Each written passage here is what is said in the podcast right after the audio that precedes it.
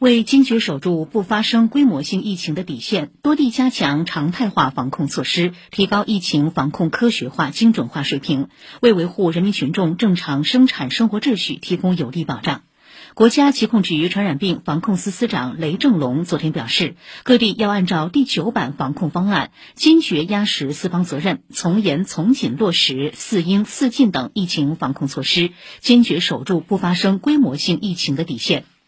国家卫生健康委有关负责人表示，当前病毒仍在变异，疫情防控还没有到可以松口气、歇歇脚的时候。越是面对严峻复杂的疫情防控形势，越是要争分夺秒、抓实抓细疫情防控各项工作，坚决巩固住来之不易的疫情防控成果。